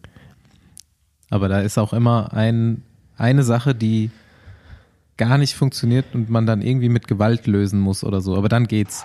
Kriegst du keinen Vertrag bei uns. Ja. ja. Ich hatte gestern, Scheiße. ich musste gestern äh, einen Frame-Swap machen. Alter Schäde, ey. Wir waren zuerst zu zweit in dem Rad, wo ich immer, ich, also ich, ich habe mit so einem, mein Radladen, wo ich immer hingehe, Grüße gehen raus. Und die, die sind auch richtig gut, aber ich habe gerne Kontrolle und hänge da mit an so einem Rad. Und zwei Leute an einem Fahrrad dauert doppelt so lange. habe ich gestern festgestellt. Ja. Hm. Und äh, irgendwann, mhm. irgendwann bin ich einfach raus aus dem Raum gegangen und dann war es irgendwann auch fertig, relativ schnell. Aber da war dann auch ein kleines Problem, ey, alter Schwede. Und dann ziehst du die Kabel dreimal durch den Rahmen durch, ey. Oh, Junge, Junge. Da habe ich gestern das Emoji gehabt mit diesem explodierenden Kopf. Ein paar Mal, ey. Habt ihr einen Einstellungstest, jetzt wo du sagst, so kriege ich keinen Vertrag? Nein, nein, ja. Praktikum oder so Probearbeiten und. Nein, also sowieso, wir, falls du eine Bewerbung schickst, dann sprechen wir zurück zu dem Team, wo du vorher warst. Hm. Ähm, erstens, was ist der Grund, wieso dass du gehen willst oder gegangen werden wurdest? Ähm, ja, und dann vertrauen wir einfach auf das Feeling. Okay. Also wenn du nicht gerade sagst, dass du mit dem Hammer arbeitest und das dein Lieblingstool ist, dann kann es sein, dass du in die nähere Auswahl kommst. Aber wie, wie viele Tage absolviert bei euch so ein Mechaniker im Schnitt? Wir versuchen es auf 180 zu limitieren. Wir versuchen es. es ist, ist, nicht wenig. So ein ne? halbes also Jahr. Aber es ist ein halbes Jahr. Ja, man arbeitet ja. ein halbes Jahr, ein halbes Jahr ist man frei. Ja, gut, so siehst du das, wo du, wo du aus der Branche. Aber das ist ja, du bist ja dann einfach auch 180 Tage weg, ne? Also es ist ja nicht, dass du dann nach Hause fährst. Also man ist halt dann wirklich einfach weg. Ähm, man ist weg. So, meine Schwester arbeitet ja auch im, im Profiradsport, äh, im Frauenbereich aber. Und das ist halt so, ich habe bei ihr über die Zeit gemerkt, wie sie auch so den Bezug zur Realität, was Zeit angeht, verliert. Weißt du? Also so einfach mal drei Wochen weg sein. Ja, ist in Ordnung, es sind mhm. nur drei Wochen, aber du bist halt gar nicht zu Hause. Ne? Also Sozialleben einfach mal auf Null gestellt. Und äh, das ist schon krass. Aber habt ihr dann so Team, Teamwohnungen, Teamhäuser vor Ort oder wie läuft das bei euch mit dem Personal? Nee, wir haben äh, ein Hotel, mit dem wir ein, einen Deal geschlossen haben. Äh, ein, aus dem einfachen Grund, wenn du ein Haus hast, dann kommst du abends mit dem LKW zurück, dann musst du erst noch dein Bett aufziehen, dann schläfst du dann vier Stunden bis zum Flug oder bis du aufstehen musst. Dann ist der Kühlschrank leer, du musst dein Bett noch auf, abziehen, äh, Bettlaken in die Waschmaschine tun im Hotel, legst dich dahin, schläfst, stehst auf, gehst zum Frühstück und du fährst. Ähm, Aber das ist bei nicht bei vielen Teams so, ne? Also ich höre das jetzt gerade zum ersten Mal. Also ich kenne das. Ist nicht bei allen Teams, ja. Es ja. gibt viele, die haben, die haben so Betten im Servicekurs, so, ja, genau. wo man da schläft. Aber auch wenn man im Servicekurs schläft, wo man arbeitet, dann hört man nie auf zu arbeiten. Mhm. Also wenn wir so im Dezember im, im Training, im Servicekurs sind zum Räder aufbauen, so 8 Uhr hören wir auf mit Arbeiten, gehen wir zum Hotel, duschen, essen und dann können wir noch ein Bier trinken. Dann hast du keinen mhm. mehr, der zum, äh, zum Arbeiten geht oder ein Rad aufbauen geht oder weiterarbeiten geht, wo man sich so ausgegrenzt fühlt oder ja, das ist einfach Feierabend. Kopf freischalten. Was ja, ich jetzt gerade äh, was ich jetzt gerade krass finde, ich meine, wir wissen das ja natürlich, weil wir irgendwie auch ein bisschen tiefer drin stecken, aber ich glaube, man kriegt so ein bisschen von einer Dimension, wie groß ein Budget von so einem Team eigentlich sein muss. Du hast die mhm. Fahrergehälter, das ist die Gehälter für das Personal, aber alle Kosten drumherum. Ne? Ich meine jetzt sich dein Hotel zu leisten, auch wenn es ein guter Deal ist, aber es wird ja trotzdem Geld kosten. Das heißt, allein, dass wir Radsport im Fernsehen gucken können, wie viel Geld da von so einem Team investiert werden muss, ja, das ist schon brutal. Ja. Ja. Ja. Das geht so viel ab hinter den Kulissen, dass die, die Rennfahrer da performen können und sich zeigen können auf dem Fernsehen. Ja. Was man eigentlich nie, nie wahrnimmt und nie sieht. So, ich verkneife mir die Frage jetzt schon seit Anfang an. Was hast du gedacht bei dem fucking SRAM-Video von Bauke Mollema? Ja, ich war der fucking Mechaniker Als im das Auto. passiert ist. Ernsthaft? Du, aber er hat es ja, so er ja schon so oft gesagt, da hatte wahrscheinlich jeder bei euch schon mal die Chance, im Auto zu sitzen. Ja, aber bei dem legendären Video, da war ich äh, erster Mechaniker bei dem Giro. Äh, Erstmal gar nicht wahrgenommen, was passiert ist. Uns wurde nur äh, Mechanical Mollema gesagt und wir fuhren nach vorne, dann war das Problem ja schon gelöst. Und ja, dann ging das Telefon natürlich von damaligen technischen Manager, äh, SRAM, was ist los, was ist passiert? Und wir wussten gar nicht, was, was passiert ist. Also wir haben das nachher im Bus gesehen und wir lagen alle am Boden von Lachen. Ähm, bis Bauke kam vor, zurück zum, Re- vom Rennen und das Video dann auch gesehen hat, äh, gesagt, oh fuck, was this live on TV? Ja, und das ist jetzt ein legendäres Video. Ne? Auf jeden Fall. Auch äh, ikonische Situation, leider. Das ist ein bisschen blöd für einen Sponsor, aber ich, ich glaube, äh, sie haben das auch verkraftet mittlerweile. Ja, ich glaube, SRAM hat das aber, dreht das mittlerweile immer ins Positive um. Ähm, Ja. Nimmt den, den Kontext sehr oft für Bauke dann zu antworten. Oder äh, als Bauke dann die Etappe gewonnen hat im Tour, haben die geantwortet mit fucking Ass von Bauke oder ja, irgendwie sowas. äh, haben das schon gut marketingtechnisch umgesetzt. Ist das äh, ist dann aber wahrscheinlich nicht dein Job. Ähm, das geht dann wahrscheinlich übers ähm, Marketing vom Team oder kriegst du sowas dann auch ab, wenn sich dann der Sponsor meldet und ist mit irgendwas unzufrieden? Hm, Ja, hier würde ich jetzt erstmal äh, volle Kanne Telefon kriegen, was, was passiert ist. Nicht wegen dem fucking SRAM, sondern wegen dem Problem. Ähm, ja, dann nachher würde dann die Marketing-Kommunikationsleute einspringen und sagen zu Bauke, ja, wieso sagst du sowas live auf TV und äh, entschuldige dich und was auch immer noch sein muss, um die Sponsoren glücklich zu halten. Ne? Das ist nicht mehr mein Job. Das, dafür gibt es dann Kommunikationsleute, Sponsormanagement, äh, die sich Gibt's darum einen- kümmern. Gibt es einen Katalog, den die Mechaniker abhaken müssen für Präsentation der Bikes? Das irgendwie, weiß ich nicht, das Logo muss immer sichtbar sein oder das muss vielleicht, irgendwie- oder das muss immer sauber sein, das muss immer neu sein. Ja, sauber ist eh äh, A und O. Also das muss Mechaniker immer. Ähm, ja, sponsorgerecht muss das Rad immer sein. Das ist immer so die Richtlinie, wo ich gebe, auch wo die arbeiten, wie die arbeiten. Ähm, manche Mechaniker lieben ein anderes Öl als das, was, was wir bekommen vom Team. Alles okay, es muss nur sponsorgerecht da stehen. Äh, entweder abgeklebt oder überklebt oder was auch immer. Oder nicht sichtbar. Ähm, ja, das ist A und O. Nachher, wie ein Rad auf dem Foto steht, das äh, Ventile stehen immer unten, Kurbelarm steht immer waagerecht und äh, für mich eigentlich immer großes Kettenblatt und hinten in der Mitte. Äh, viele wollen klei- großes Kettenblatt hinten klein.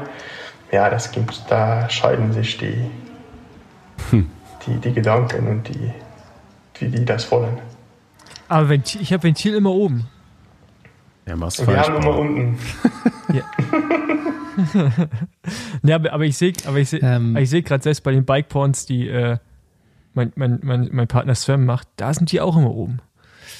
Aber hat wahrscheinlich jeder, hat wahrscheinlich jeder so seine, seine optischen Vorzüge, ne? Ja, was kann man jetzt. Was auch nichts ändert, ob Ventil oben oder unten ist, der Sponsor vom Reifen muss immer über dem Ventil stehen.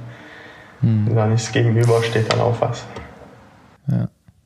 Welche, ähm, welche Produkte kriegt ihr so speziell fürs, fürs Profiteam nochmal gemacht? Also, wir reden ja oft darüber, dass es nochmal extra große Kettenblätter gibt für die Profis, die es jetzt so am Markt vielleicht nicht zu kaufen bekommt. Was gibt's noch für Sachen, die ihr extra von den Sponsoren für die Profis bekommt. Ja, zu den extra großen Kettenblättern gehören ja dann auch extra lange Ketten. Äh, mhm. ähm, bei den extra großen oh. Kettenblättern gehört ja. ja dann auch ein extra hoher Umwerfer, dass man den extra hochschieben kann. Ähm, mhm. Ja, das sind so, oder äh, Umwerfer, Schaltaugen, die extra hoch sein müssen. Ähm, ja, das sind so, so Dummheiten, wo wir kriegen extra Glied, äh, jetzt mit dem neuen Sponsor von Time für die Profis. Ähm, ja, extra Öle. Habt ihr die Ketten auch als Metaware? Nein, wir kriegen die vorgeschnitten. Nein. Ich war nämlich äh, vor kurzem in einem in einer Testfacility eines Gruppenherstellers und da meinten die so, ja, wir verbrauchen so 250 Meter Kette im im Jahr oder im Monat, ich weiß es gar nicht mehr. Die, die hatten die Kette als, als Meterware quasi. Cool. Es wäre auch cool, dann würden die Mechaniker nur so Wäre ziehen. Nice, ne? Dann würden die nur ja. so Ketten runterziehen. Gleiche wie wir Lenkerband nicht auf Meterware bekommen. Da gibt es auch Teams, die mhm. bekommen Lenkerband auf Meterware. Das bekommen wir original verpackt und äh, wickeln. Das ist viel Müll. Sehr viel Müll. Gerade wenn man nur einen halben Lenker wickelt. Äh, wie viele Fremdprodukte sind bei euch im Einsatz? Also sowas, was Equipment angeht. Also ich weiß nicht, ob du halt, also keine Ahnung, so Extensions, was weiß ich. Also äh, zero. Wir sind sehr also, sponsorgerecht. Also ist mittlerweile so, dass die Hersteller einfach auch jeden Wunsch erfüllen, ja. Also wenn ihr sagt, keine Ahnung, jetzt, also gerade Zeitfahren ist ja echt ein komplexes Thema, ne? Und auch einfach unglaublich individuell. Ähm. Also wir würden sehr gerne vielleicht auf so einen Dritthersteller gehen, aber wir, wir haben eine amerikanische Marke als Hauptsponsor. Und Sicherheit in Amerika wird einfach zehnfach groß geschrieben. Und da gibt es nichts verbaut, was, was nicht von denen 100 Tests bestanden hat auf mhm. Sicherheit. Und mhm. äh, dann sagen die, dann haben wir lieber, die fahren unsere Extensions, die ein Watt langsamer sind, aber wo wir garantieren können, die sind sicher.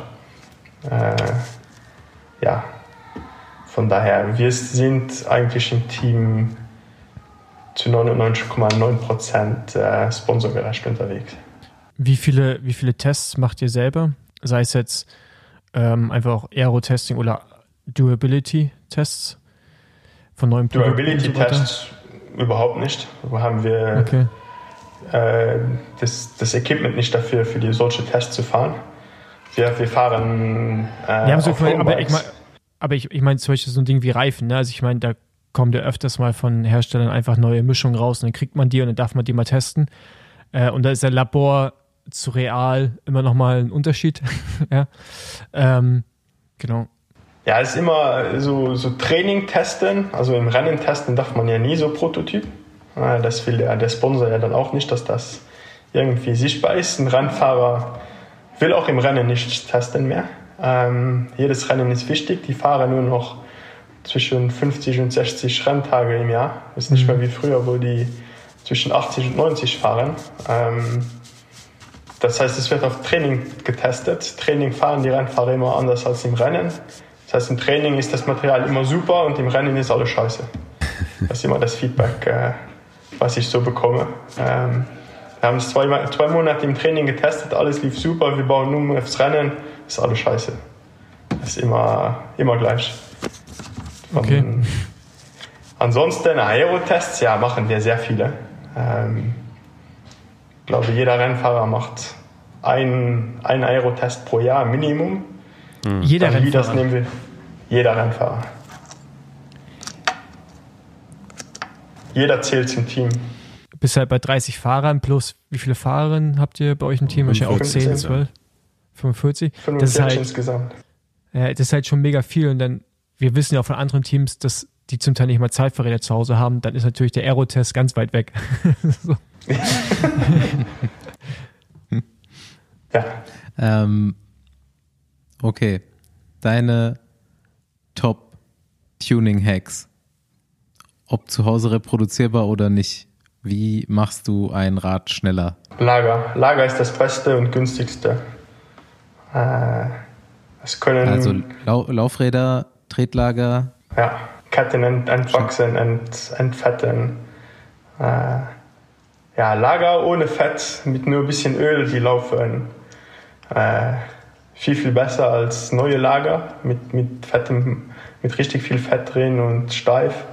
Mhm. Ähm, ja, das ist eigentlich der einfachste und beste Trick, wo jeder machen kann. Also, also Dichtung abschneiden auf Lager, dass Oberlager gegen Unterlager frei beweglich ist. Dann viel Wartung, aber ist der beste Trick.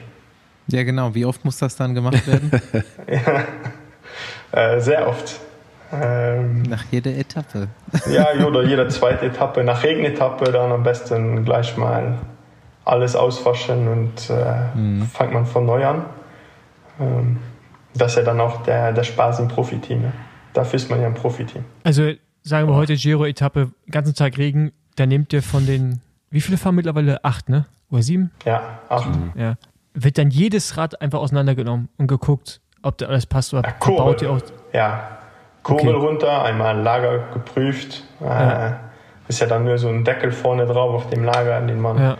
so ausklipsen kann. Dann Lager einmal ausgesprüht, mit dem Luftdruck ausgeblasen, neues Öl rein und dann Kurbel wieder montiert. Wie viele Mechaniker habt ihr denn dabei bei, ein, bei so einer Grand Tour dann? Vier. Die dauerhaft da sind? Vier. Vier. Alter ja. Schwede, ey. Hat sie echt einiges getan. ja, die Jungs sind nicht im Urlaub, ne? Ja, ja, aber, also, ja klar, vier, vier hast, du, der Chef. hast du auch noch Stress, ne? Aber vier ist halt angenehm. Äh, ich kenne auch noch zwei und drei. Also, vier ist ja wirklich ja. jeder zwei Räder. Klar sind noch andere Sachen zu machen, aber das ist dann auch schon machbar, ne? Ja, ja. Sagt man drei, drei mit drei Rädern oder drei, drei mit zwei und drei Rädern und dann den Rest kümmert sich um die Autos. Ja. Ein, ein, zwei Fahrer sind nicht so wichtig, da muss man nur einmal drüber sprühen. Das hast du gesagt. da kommt nur Öl auf die Kette. Genau. Was waren denn jetzt für dich so die, die besten ja, technischen Neuerungen so der letzten zehn Jahre? Und was war dann wiederum das Nervigste so als Mechaniker oder aus Mechanikersicht? Ja, das Beste ist natürlich äh, Elektronik. Ist schon, schon geil, wenn man dann nur noch Knopf drücken muss und keine Züge mehr ziehen muss. Mhm. Am nervigsten ist alles, dass alles im Rahmen liegt. Also früher hast du Bremse nur ein Kabel aus dem, aus dem Rahmen gezogen, musstest nicht mal Bremse lösen, hast du den Rahmen gewechselt. Heute äh, nimmst du alles auseinander, da alles im Rahmen liegt.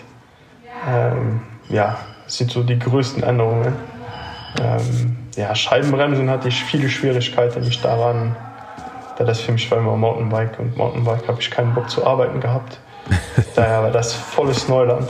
Ähm, aber gut, lernt man auch schnell. Kann man, kann man die einstellen, ohne dass die quietschen? Ja, mit mit viel, viel neue Sachen am Tag, neue Bremsbelege, gut sauber und dann kriegt man das hin, ja. Aber trotzdem quietscht, nach der Neutralisation quietscht wieder alles, also ist gar kein Thema. Mit viel Öl auf der Bremsscheibe. Dann ist man länger schnell. Ja. Aber warum ist das so, dass es, dass es also dieses Quietschen, dass das einfach nicht weggeht? Ja, Schmutz, Ölabstände von der Straße. Es kriegt, kriegt man immer Feuchtigkeit, dann siehst du ja schon, Scheibe nicht hundertprozentig gerade ist. Also das Quietschen kriegt man nie weg. War für dich der Wechsel von, ja, von, genau, von Felgenbremse hin zur Scheibenbremse, war das für dich so ein PNDAs-Wechsel oder dachtest du, okay, geil, habe ich Bock drauf auf diese neue Technik, mache ich vielleicht alles ein bisschen komplizierter? Hab ich, hatte ich überhaupt keinen Bock drauf alle die, die Disc Brakes Bike habe ich immer anderen Kollegen gegeben am Anfang, bis ich es nicht mehr vermeiden konnte, die anzufassen. Äh, gerade, dass es immer schleift. Äh, am Anfang war immer Luft im System. Es, es war einfach ja, zu viel für mich. Also nicht zu viel, aber zu viele Neuerungen und für ich den, den Sinn nicht drin, drin sah, für jetzt da umzubauen. Was sind so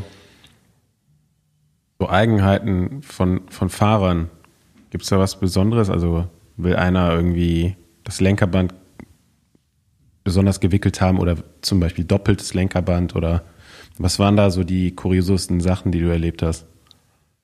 Ja, da gibt's, also wir hatten einen Rennfahrer, der musste unten viermal Lenkerband haben und oben dreimal. Das war so dick, da, da konnte man nicht mal, also der hatte vor, ein Lenker war viermal so dick wie, wie normal. Wo man sagt, wieso?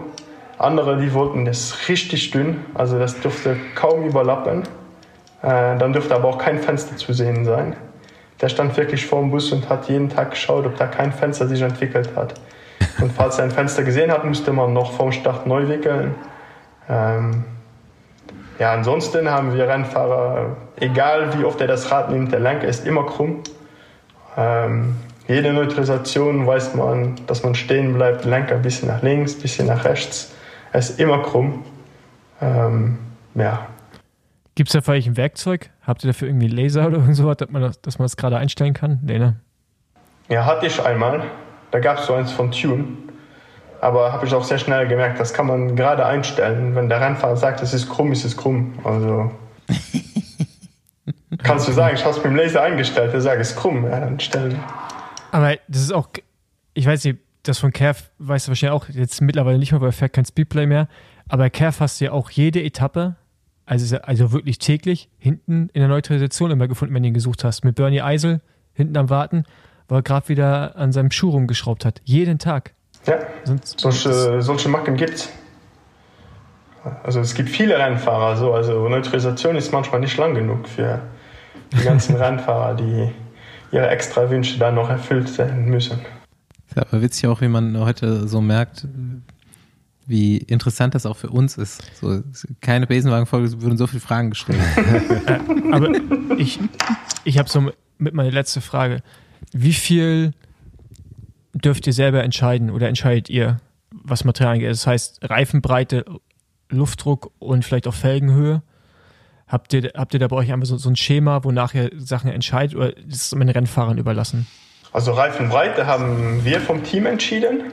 Ja. Ähm, durch Tests haben wir einfach entschieden, dass 28 die Breite ist, wo wir im Team fahren. Das Rollwiderstand ist am geringsten, aerodynamisch ist es neutral gegenüber vom 26 und Feeling ist, merken die Rennfahrer keinen Unterschied. 28, 26. Luftdruck entscheidet ganz klar der Rennfahrer. Ähm, wir geben ihm klar eine, eine, Richtlinie oder eine Empfehlung vom Luftdruck.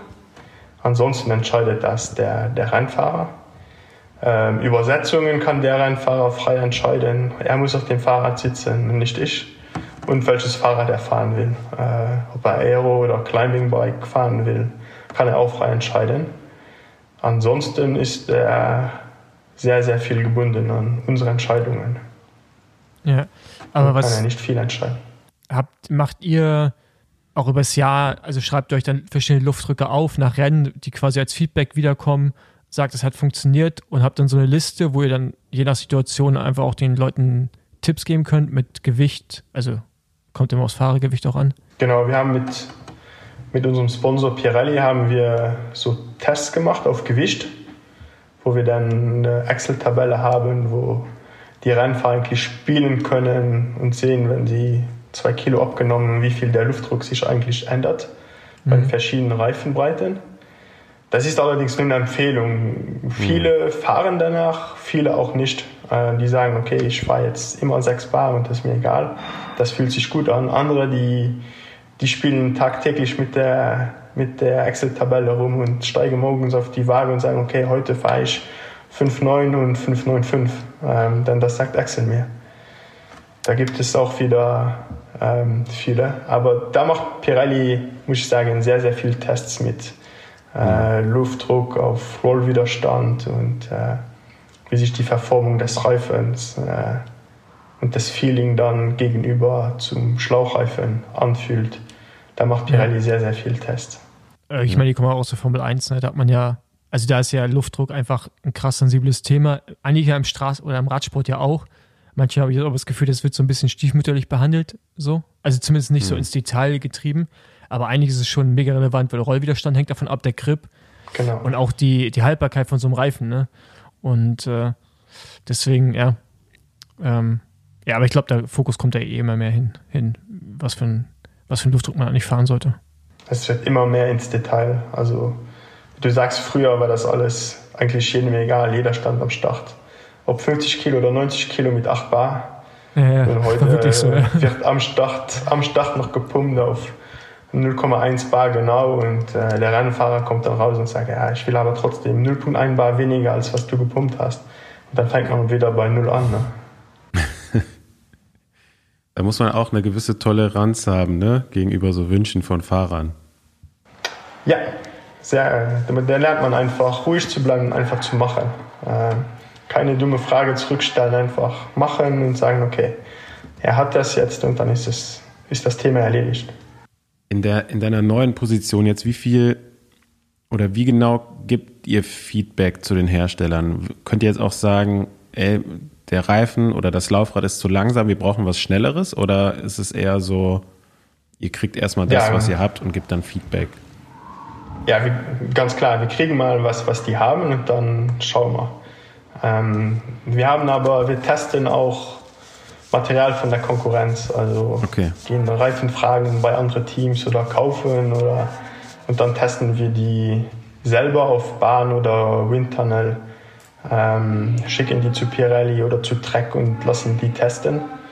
Einfach um zu sehen und den Rennfahrern zu sagen, okay, das Laufrad ist vielleicht schnell in der, in der anderen Marke, aber in unserem Rad ist es einfach nicht schneller. Und falls wir was Schnelleres finden, haben wir ein Druckmittel in der Hand für Trek oder Pirelli, dass, dass wir etwas Schnelleres zeitnah bekommen. Gut. Ich würde sagen, Fragestunde langsam dem Ende entgegengekommen. äh, ja, war mega spannend auf jeden Fall. Es wurde auch schon oft gefragt von Hörerseite aus. Könnte ich mal einen Mechaniker haben, der von Technik Ahnung hat? Mechaniker, der von Technik Ahnung hat. äh, ja, ich, ich bräuchte jetzt auch noch einen. Ich muss jetzt noch mein Rad in die Radtasche packen. Äh, auch richtiges Hate-Thema. Aber gut. Ich kann dir eine Präsentation schicken. Ey, das ist ja auch so. do. Ey, das habe ich mittlerweile auch gelernt. Ne? Also im, bei den großen Teams gibt es ja mittlerweile für alles eine PowerPoint. Das Ja. ist ja brutal. Also, Geil. nee, also das kriege ich noch hin, Da danke, aber falls ich Rückfragen habe, melde ich mich. Da gibt es Ja, Rennfahrer, die wissen nicht mal, welchen Weg man Pedale runterschraubt. Also von daher braucht man die, ne? Ja, ja, das, das, das stimmt schon. Aber Ich meine, das, was ich jetzt mache, da musst du halt auch schrauben können. Von daher, das ist äh, gezwungenermaßen, weiß ich das. Aber ich kann mir echt vorstellen, dass viele, gerade dass dadurch das Radsport so mega professionell ist, halt damit auch gar nicht mehr aufgewachsen sind. Also unsere Generation, wir sind ja alle eine Generation. Wir, also ich kenne das gar nicht anders, als selber an meinem Rad rumzubasteln. Ich weiß nicht, wie es Ja. bei Andi war, aber, ähm, aber von daher, ich, ich kann mir das gar nicht vorstellen, es nicht zu können. So, aber anscheinend ist das ähm, heutzutage nicht mehr der Fall. Wenn man Also so? heute 90 Prozent wissen nicht mal, welchen Weg eine Schraube aufgeht. Das ist echt krass. Macht ihr dann noch so in, in Trainingslagern so Workshops mit den Fahrern? So, so gewisse Basics auch einfach zu erklären? Was mir zum Ja. Beispiel mal aufgefallen ist, dass viele Fahrer wissen gar nicht, wie man, ich weiß gar nicht, ob es bei SRAM geht, aber bei Shimano kannst du ja die Schaltung resetten quasi, wenn die mal nicht mehr funktioniert. Viele Fahrer wissen das anscheinend gar nicht, halten dann an, weißt, müssen das Rad tauschen und so und dann siehst du, wie der Mechaniker die Schaltung resettet und wieder aufs Dach draufstellt. Ja. Also das müssten ja eigentlich die Fahrer wissen, dass sie so während der Fahrt einfach so ein paar Probleme auch selbst beheben können. Ne? Ja, das sind so Sachen, die wir den Fahrern dann im ersten Trainingslager zeigen. Äh, bei SRAM Batterien wechseln, dass auch Batterien im Schalthebel sind, wie man die wechselt, Batterien im Powermeter, Powermeter resetten. Ganz wichtig, Powermeter ist ja, ohne Powermeter kann man das Rad ja nicht mehr fahren. Heutzutage, ähm, Da ja, kommt das ja sonst kein Power rein. nee, eben. Wenn es nichts anzeigt, kommt auch nichts rein. Also, Ja. und Feeling Ja, gibt es nicht mehr. Ne? Welches, Also, das sind ähm, alles Sachen, die zeigen wir den Rennfahren dann im Dezember. Ja, cool. welches Rennen macht man am liebsten als Betreuer, Mechaniker, ist ja egal. Also Rennfahrer haben ja ihre Lieblingsrennen, habt ihr mit Sicherheit auch, oder? Ja, ganz klar. Äh, ich habe immer die Klassiker, mochte ich immer sehr und dann die Tour. Okay. Das ist einfach Klassiker, der immer was, was Neues ist. Ähm, das Material muss stimmen und dann die Tour wegen dem Stress. Mochte ich sehr. Und noch das schlimmste Rennen? was man machen kann? Also sehr, sehr kleine Rundfahrten. So Kroatien-Rundfahrten, das waren so wirklich so, wow, muss ich da hinfahren? So weit weg mit dem LKW. Mhm. Und dann sehr, sehr kleine Rundfahrten, lange Transfers, das sind so, boah. Stimmt, das, das kommt ja auch noch dazu, ne? Nicht, dass du auch eh viel unterwegs bist, du bist immer im Auto unterwegs. Ja, Mechaniker sind immer im Auto oder LKW noch schlimmer unterwegs. Ja. Also wenn die mit dem Auto fahren dürfen, dann, dann umarmen die dich und sagen, oh, danke für das Geschenk. Aber wenn die mit dem LKW nach Kroatien fahren müssen, dann sagen die, boah. Oder wie letztes Jahr nach Griechenland, mhm. da waren die vier Tage unterwegs, da haben die sich echt bedankt, die Jungs. ich hätte echt gedacht, dass so ein Rennen wie Roubaix kommt. Aber jetzt habe ich doch noch eine Frage. Ähm, für, äh, für dich persönlich das Rennen mit dem größten Stress psychisch gesehen bis jetzt für dich? Also wo der höchste Druck auf dir gelastet hat? Ja, Roubaix. Roubaix gibt es nicht mal eine Minute Ruhe, zum, wo die Rennfahrer pinkeln gehen. Das gibt es da nicht. Das von Start bis ins Ziel gibt es keinen guten Moment für, für einen technischen Defekt. Bei, bei anderen Rennen kann man sagen, okay, Spitzengruppe ist weg, jetzt hat man 100 Kilometer Ruhe wenn was ist, ist gar kein Thema. Und dann nachher, nach 190 Kilometern, wenn was ist, Pech, ging schief bei Roubaix. Bei Kilometer 5, dann kann es sein, dass der Rennfahrer schon tot wieder zurück am Hauptfeld ist und sich nicht mehr erholt bis nach Roubaix. Roubaix ist einfach das schlimmste Rennen für Mechaniker. Ja, okay. Wird Fahrerbingo vorschlagen. Oder? Ja, zieh durch. Du hast ja jetzt auch schon ein paar paar Leute betreut in deiner Karriere. wer war der angenehmste oder kann, kannst du auch mehrere Beispiele nennen und wer hat am meisten genervt mit Lenkerband wickeln oder sowas in der Art? Ja, sehr angenehm war, war Dege. Er, er wusste, was er wollte, aber wenn das war, dann, dann war alles perfekt. Äh, sehr, sehr angenehm ist auch Mats Pedersen. Ähm, weiß auch, was er will. Ähm, aber auch wenn was einmal schief geht, er, er sagte das und dann ist die Sache vergessen. Der schrecklichste mit dem Lenkerband, das ist so Eugenio Alafacci. Ein sehr, sehr netter Rennfahrer, aber ja, vier, vier Lenkerbänder am Tag, äh, schrecklich. An den kann ich mich auch noch erinnern. Ja, und dann Nizolo. Auch äh, Pain in the Ass, was sein Lenkerband angeht. Ähm, zu dick nicht gut, zu dünn nicht gut. Äh, es musste schwarz sein, es durfte nie weiß sein. Also ja, war nie gut. Egal wie man es gemacht hat, es war nicht gut für ihn. Aber was ist, wenn die Team Policy ist, dass weiße Lenkerband gefahren wird? Durfte er dann schwarzes fahren? Er hat so lange genervt, bis der schwarz gefahren ist. okay. Könnt ihr so Kündigungsgründe weitergeben? ja, ich glaube, so Lenkerband, das reicht nicht. Diese Fahrer bitte nicht Vertrag verlängern. Ja, das also, können wir sagen, aber es wird nie passieren. Also, falls die dann doch Rennen gewinnen, dann ist das egal, welches Lenkerband die fahren. Eine, eine habe ich noch zum Abschluss, aber es ist wirklich meine Abschlussfrage. Wann trinken wir Glenn Leven? Glenn Leven. es gibt eine Flasche noch hier zu Hause. Ja? Und die werde ich mit ins Grab nehmen. Äh, kriegt man den nicht mehr, oder? Nein. Okay. Die, Ach krass, die, okay. Also wenn ihr eine findet, trinken wir die gerne zusammen. Check mal Ebay. Ja, wir kommen ja auf jeden Fall irgendwann nach Luxemburg. Äh, Andy Schleck hat uns auch eingeladen. Super. Und ähm, machen da ein bisschen Live-Podcast und du bist jetzt auch schon mal eingeladen, wir sagen Bescheid. Okay, gerne.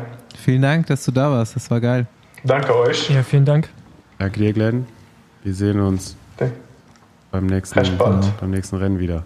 Aber jetzt mal, die, Luxemburg, die Luxemburger Liste wird ganz schön lang, ne? Also wenn wir da einen Live-Podcast machen, können wir fast schon nur Gäste einladen. oder wenn wir abends, ja, macht doch nichts. Oder wenn wir abends ein Trinken gehen, äh, wird die Runde auf jeden Fall auch schon ein bisschen größer halb Luxemburg dann am Start. Wir müssen ja auf jeden Fall nichts bezahlen, weil der König von Luxemburg uns eingeladen Richtig. hat. Richtig. okay, vielen Dank. Okay. Danke ciao, euch. Ciao. Besenwagen-Anruf, Beantworter. Hallo, liebes Besenwagen-Team. Hier spricht der Thomas aus Irland. Ähm, ich habe noch eine kleine Anmerkung zum Podcast von letzter Woche mit Lars Teutenberg. Wo ihr ja gesagt habt, dass er einer der ersten ist, die sich darum gekümmert haben, dass Fahrräder so schnell sind, wie sie heute schnell sind. Also der sich um ähm, Aerodynamikentwicklung, Aerodynamikoptimierung, Position auf dem Fahrrad und sowas alles äh, verdient gemacht hat. Und das ist sicherlich auch alles richtig.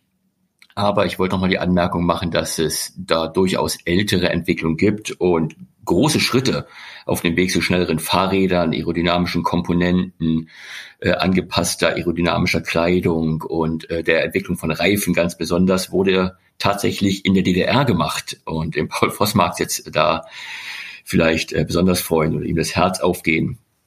In der DDR wurde ab den späten 60ern, Anfang der 70er äh, Überlegungen angestrebt, wie man mit dem vorhandenen Material oder neu entwickelten Material wirklich einen Geschwindigkeitsvorteil bei den großen Weltmeisterschaften und den Olympischen Spielen ähm, ähm, erzielen kann, indem man Fahrräder und Komponenten aerodynamischer gestaltet. Das lief über die DHFK in, in Leipzig. Und das führte dazu, dass 1972 bei den Olympischen Spielen in München schon erstmals in der DDR-Olympiamannschaft äh, Laufräder mit Flachspeichen, also Messerspeichen, wie wir sie heute nennen, ähm, eingesetzt wurde. 1972 schon. Und das wurde erst später von äh, DT Swiss kopiert, die dann damit groß geworden sind. Und spätestens ab 1975 hat ähm, Hans Kochlik für äh, die Olympiamannschaft angefangen, komplett muffenlose Rahmen zu löten mit aerodynamischen ähm, ähm, Hauptrohren.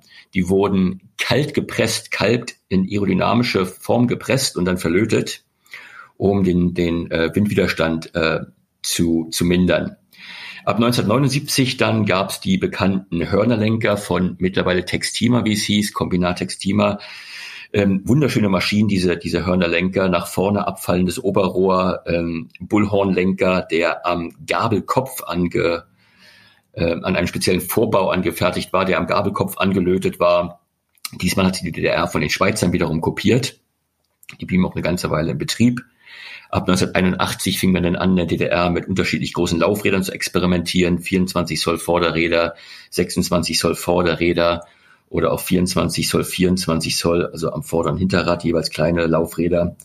Ab 85 kam dann die FES mit dem ersten Carbon-Scheibenrädern. Ab 87 hat die FES in Berlin dann sogar die ersten Carbon-Rahmen äh, gebaut, die ersten Carbon-Monocoque-Rahmen, muss man, muss man dazu sagen. Und das ist natürlich alles vorrangig für den, für den Bahnradsport gewesen. Auf der Straße hat das alles viel, viel weniger Einfluss gehabt. Ähm, dort wurden viel, äh, äh, dort wurden ähm, hauptsächlich Colnagus genommen äh, für den Straßenradsport und fürs Straßenzeitfahren. Wollte ich bloß noch mal kurz anmerken. Danke euch und ähm, freue mich schon auf die nächste Folge. Danke und Küsschen.